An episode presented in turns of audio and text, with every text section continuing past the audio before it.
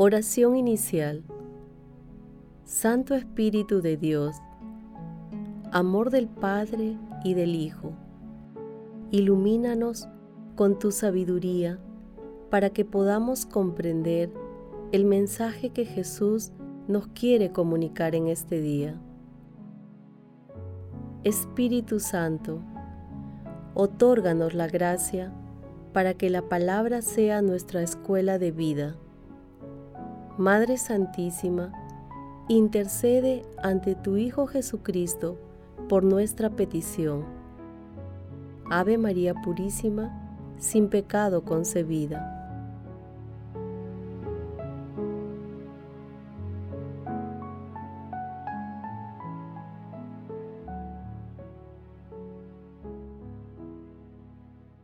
Lectura del Santo Evangelio según San Mateo, capítulo 4, versículos 12 al 17 y 23 al 25.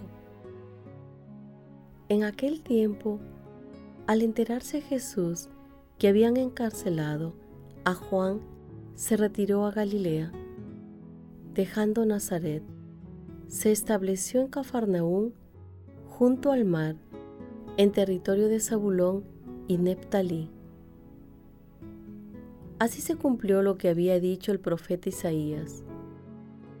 País de Zabulón y país de Neptalí, camino del mar, al otro lado del Jordán, Galilea de los paganos. El pueblo que habitaba en tinieblas vio una gran luz a los que habitaban en tierra y sombra de muerte, una luz les brilló. Entonces comenzó Jesús a predicar, conviértanse, porque está cerca el reino de los cielos. Recorría toda Galilea enseñando en las sinagogas y proclamando el Evangelio del reino, curando las enfermedades y dolencias del pueblo. Su fama se extendió por toda Siria y le traían todos los enfermos que aquejados de toda clase de enfermedades y dolores, endemoniados, lunáticos y paralíticos, y él los curaba. Y le seguían grandes multitudes venidas de Galilea, Decápolis Jerusalén, Judea y Transjordania. Palabra del Señor.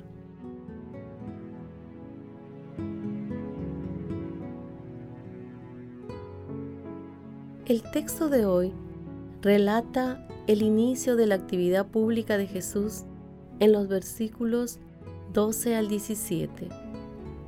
Este pasaje también se ubica en el capítulo 1 de Marcos, versículo 14, y en el capítulo 4 de Lucas, versículos 4 al 14. Adicionalmente, meditamos el resumen narrativo de la actividad de Jesús, ubicado en los versículos 23 al 25.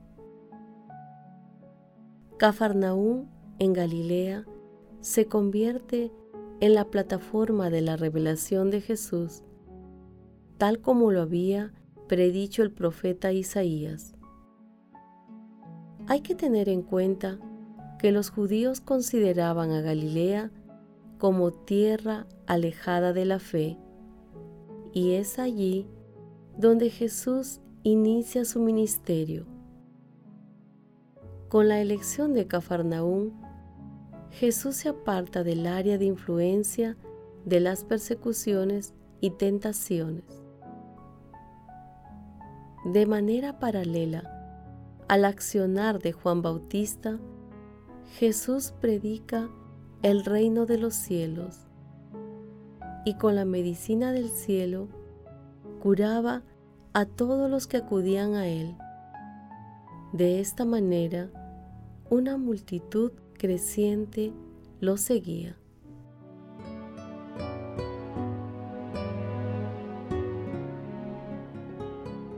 Meditación Queridos hermanos, ¿cuál es el mensaje que Jesús nos transmite el día de hoy a través de su palabra? El primer mensaje de nuestro Señor Jesucristo fue, conviértanse, porque está cerca el reino de los cielos, que significa volver a vivir de acuerdo con los mandamientos de Dios. Asimismo, su mensaje llegó acompañado de la gran luz del Evangelio y de la liberación de las esclavitudes y sanación de los enfermos. Con su accionar, nuestro Señor Jesucristo cambió la vida de multitudes, como lo sigue haciendo ahora a través del Espíritu Santo. Todos estamos llamados a seguirlo. Hay que confiar plenamente en Él y pedir al cielo que aumente nuestra fe en sus enseñanzas y en la maravillosa eternidad que nos espera si nos convertimos. Es la fe la que ensancha el horizonte del amor fraterno y divino y que encamina a dar testimonio del encuentro con el Señor. Dios no despreció a aquel que arrojó del paraíso, sino que viene de nuevo a su encuentro. Acerquémonos pues nuevamente a la fuente de agua viva, a la fuerza transformadora de nuestro Señor Jesucristo, que nos hace más fraternos y cercanos a Dios que convierte. Teniendo en cuenta el texto de hoy, respondamos, ¿en qué cosas y en quiénes hemos puesto nuestra confianza? ¿Qué hacemos diariamente para convertirnos en seguidores de nuestro Señor Jesucristo? Que las respuestas a estas preguntas, con la ayuda del Espíritu Santo, nos ayuden a fortalecer nuestra confianza y fe en nuestro Señor Jesucristo. Jesús nos ama.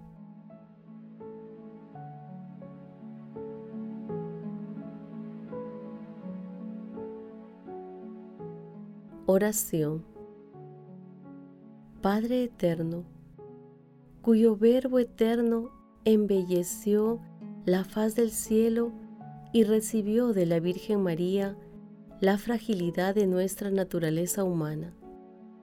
Te pedimos que nuestro Señor Jesucristo actúe con la plenitud de su poder para la redención del mundo.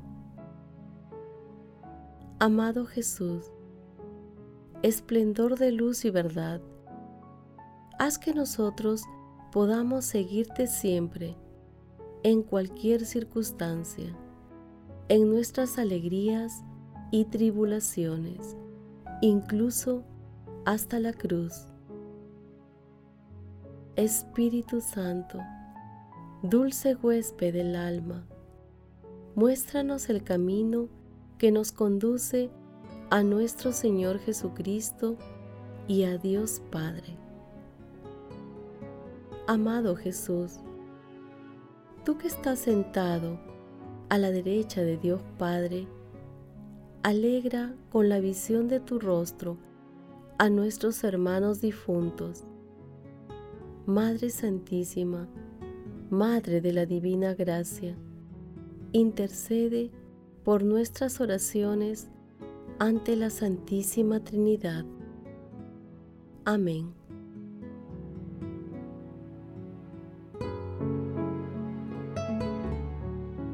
Contemplación y acción. Hermanos, contemplemos a la Santísima Trinidad con la lectura de un escrito de Romano Guardini. Reino de Dios significa que Dios reina. ¿Y cómo reina Dios? Preguntémonos, en el fondo, ¿qué es lo que impera realmente sobre nosotros? En primer lugar, los hombres. También las cosas señorean sobre mí, las cosas que ambiciono, las cosas que me estorban, las cosas que encuentro en mi camino. ¿Qué ocurriría si Dios reinase verdaderamente en mí? Mi corazón, mi voluntad, lo experimentarían como aquel que da a todo evento humano significado pleno. Yo percibiría con temor sagrado que mi persona es nada excepto por el modo en que Dios me llamó y en el que debo responder a su llamada. De aquí me vendría el don supremo, la santa comunidad de amor entre Dios y mi sola persona. Pero el nuestro es un reino del hombre, reino de cosas, reino de intereses terrenos que ocultan a Dios y solo al margen le hacen sitio. ¿Cómo es posible que el árbol a cuyo encuentro voy me sea más real que él? ¿Cómo es posible que Dios sea para mí solo una mera palabra y no me invada omnipotente el corazón y la conciencia?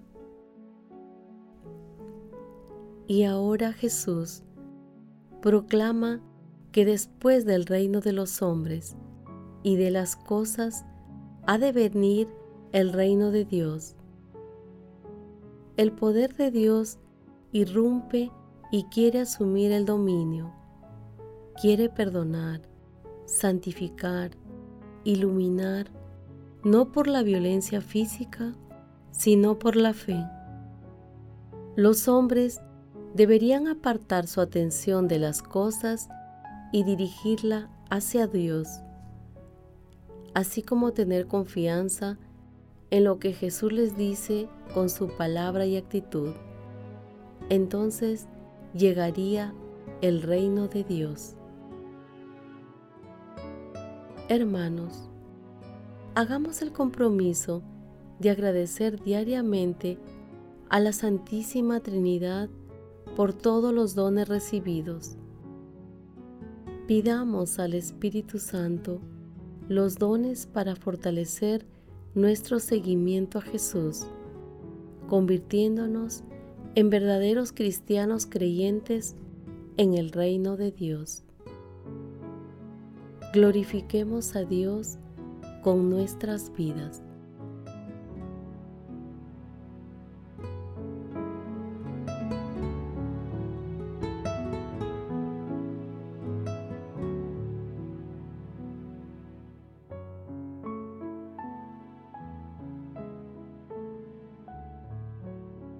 Oración final. Gracias Señor Jesús por tu palabra de vida eterna. Que el Espíritu Santo nos ilumine para que tu palabra penetre a lo más profundo de nuestras almas y se convierta en acción. Dios glorioso, escucha nuestra oración. Bendito seas por los siglos de los siglos. Madre Santísima, intercede ante la Santísima Trinidad por nuestra petición. Amén.